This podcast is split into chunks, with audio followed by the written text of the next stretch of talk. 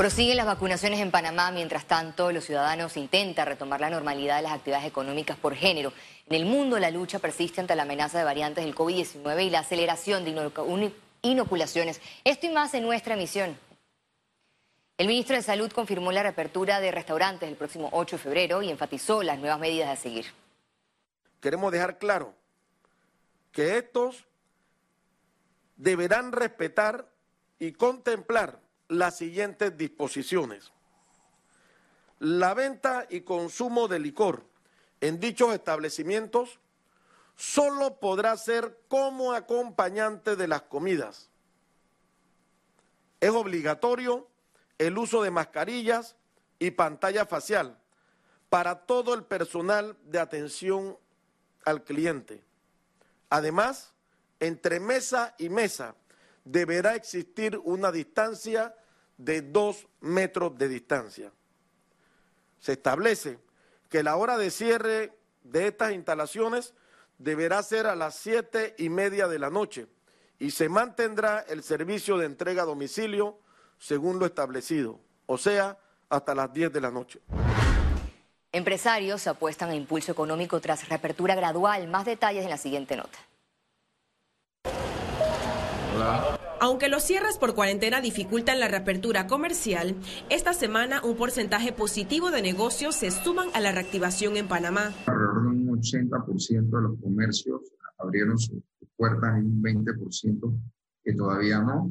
Eh, el día de ayer no vimos mayores irregularidades, sin embargo, es potestad y, responsabilidad del MISA, el, el, MISA, el MITRADEL, hacer estas inspecciones a los comercios. El proceso avanza de manera cautelosa por temor a un nuevo cierre o bajo movimiento de clientes. Este nuevo cierre de alguna manera nos retrasó las reactivaciones de contratos como venía al ritmo dos meses, diciembre y enero.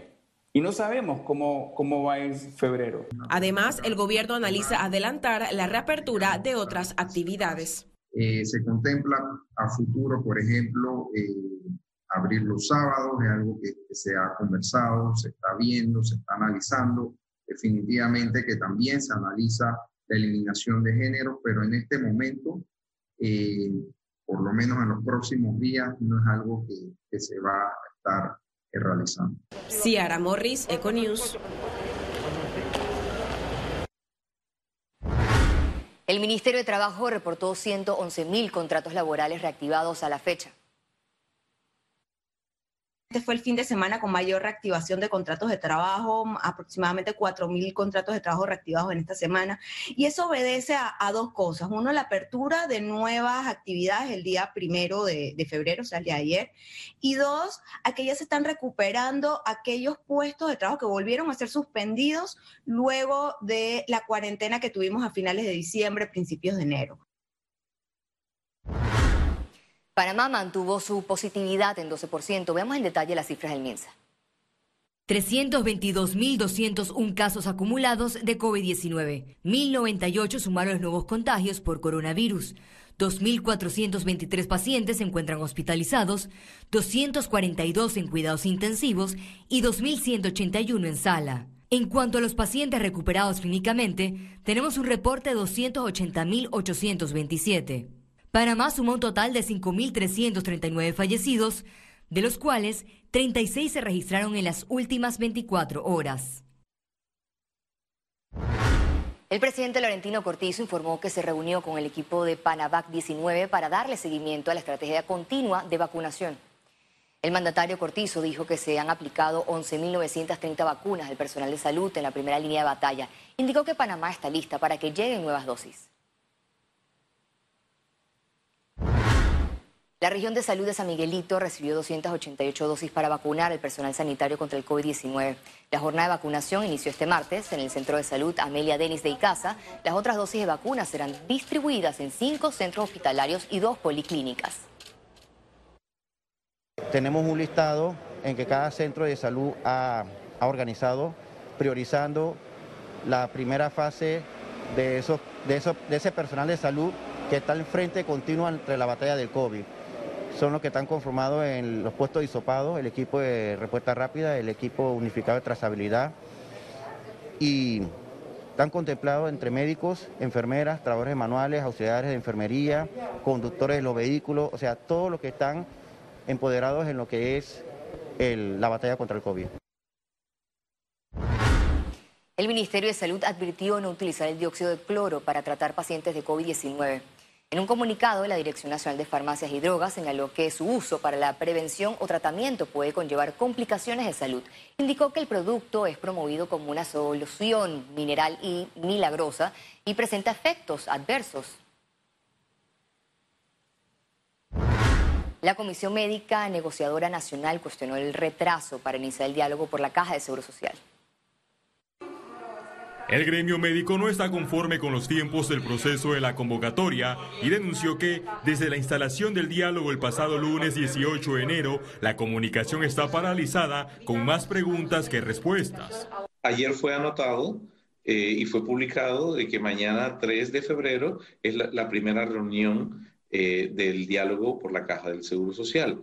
Eh, ¿Bajo qué condiciones? ¿Va a ser presencial? ¿Va a ser por Zoom? Este, se, va a, se va a poner en agenda todo lo que hay que discutir, se va a poner en cuestionamiento el diagnóstico que no ha sido completo, no lo sabemos. Otro cuestionamiento que recibió el gobierno fue la falta de voluntad política para cumplir con los objetivos principales de la discusión en el programa de invalidez, vejez y muerte, la incorporación de los empleos informales y la gestión administrativa. Esto ha estado plagado de irregularidades y de una tendencia a hacer ese diálogo menos participativo. Un diálogo así está condenado al fracaso. Entre las recomendaciones de la Junta Técnica Actuarial, pese a que no existen estados financieros actualizados, están aumentar cinco años la edad de jubilación, reducir 20% el pago de las pensiones, aumentar la cuota obrero patronal hasta un 18.5% y fijar un periodo de 25 años de pagos. A mí me parece que habría que atacar cosas más puntuales, por ejemplo, a mí me parece que lo que el Seguro Social debe exigir, que el Banco Nacional, los depósitos que tiene la Caja de Seguro Social en el Banco Nacional, se lo paguen a la tasa de interés del mercado. Resulta que a la Caja de Seguro Social no se le pagan las tasas de interés y a lo mejor esa diferencia entre lo que se le está dando y lo que debe dársele, pudiera por ahí surgir una cantidad significativa que pudiera ayudar a resolver parte del problema de invalidez y muerte. La Caja de Seguro Social manifestó que con el análisis de la Junta Técnica Actuarial y la unión de ambos subprogramas se lograría una extensión de vida del servicio por 30 años. Félix Antonio Chávez, Econius. La Asamblea Nacional suspendió la discusión del proyecto de ley que crea nuevos corregimientos en la comarca Nove Bublé. Los diputados no entraron en el fondo de la iniciativa legislativa que se mantiene en tercer debate por insistencia del proponente de cambio democrático Leopoldo Archibold, luego de recibir el veto del presidente Laurentino Cortizo por inconveniente e inaccesible por no cumplir con los requisitos. Las bancadas acordaron pasar al siguiente punto de análisis que incluía la ley de salud mental no avalada por el Ejecutivo por temas de formas. Tras un proceso corto de discusión, el proyecto pasó a tercer debate. Este proyecto de ley lo que busca en esencia es impulsar un poco más o dar un granito de arena adicional en lo que es la lucha por una salud mental para toda la ciudadanía panameña. El veto, como mencioné, son pequeños artículos y pequeñas consideraciones de forma que hemos corregido, como por ejemplo, en el artículo 2, el Ejecutivo eh, sugiere que ampliemos el catálogo de definiciones, ya que solamente se incluían cinco definiciones en la propuesta inicial. Luego de los, de los de las diferentes discusiones, de las diferentes cabildos, de las diferentes eh, eh, reuniones. Hemos pasado de cinco definiciones a 15 definiciones. Pese a las críticas por falta de contención del gasto, el alcalde de la ciudad capitalina, José Luis Fábrega, insiste en la construcción del mercado de marisco por 40 millones de dólares. Lo que estamos nosotros haciendo, ¿no?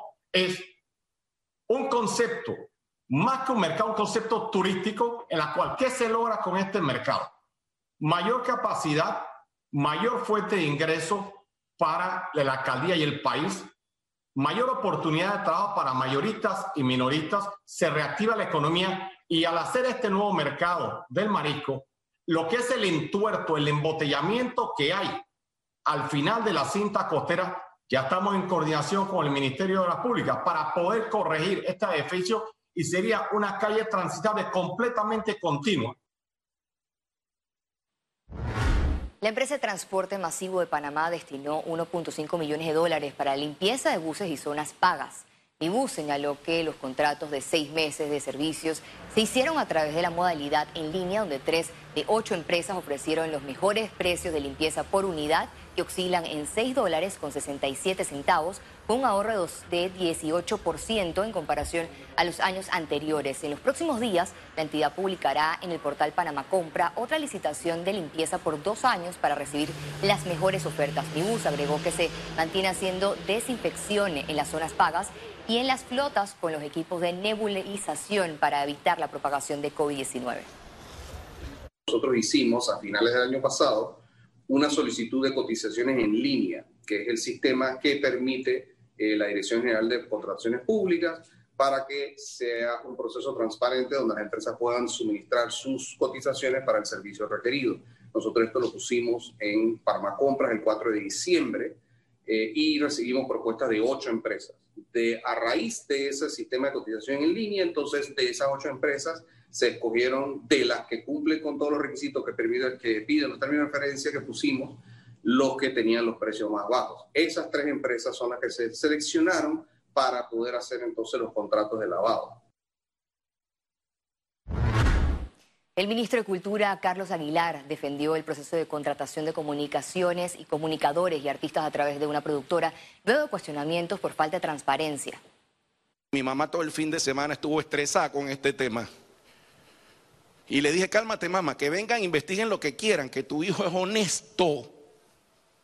Y los hechos lo van a demostrar. Vayan y vayan, vayan, no tengo nada que ocultar. Aléjense para que no digan que estoy dañando la bioseguridad. Vayan y pongan las denuncias si de verdad creen que yo he hecho algo incorrecto o alguien del ministerio lo ha hecho. Economía. El Ministerio de Desarrollo Agropecuario informó sobre aumento de las exportaciones e inversiones millonarias de empresas en Panamá. Vemos otra empresa eh, eh, que está en Colón con una inversión de 150 millones. Vemos empresas productoras de, frutas. Ahora con la ampliación de la ley de aplicación de la ley de agroparques, vemos también empresas interesadas en establecer agroparques para ligar al sector productivo a la transformación y, creación de productos eh, fabricados ya con valor agregado y exportar. La, empresa Nestlé está haciendo una inversión importante de más de 60 millones de balboas en la ampliación de la producción de leche para toda América Latina y Estados Unidos. El sector privado definirá este jueves 4 de febrero las acciones para la reactivación de la industria turística. En una conferencia de prensa, el sector turístico anunció que realizará un foro taller virtual denominado Salvemos el Turismo, problemática actual y propuesta de soluciones. Con esta actividad, los empresarios de Chiriquí y Bocas del Toro buscan posicionar los destinos e iniciar la labor de reactivación.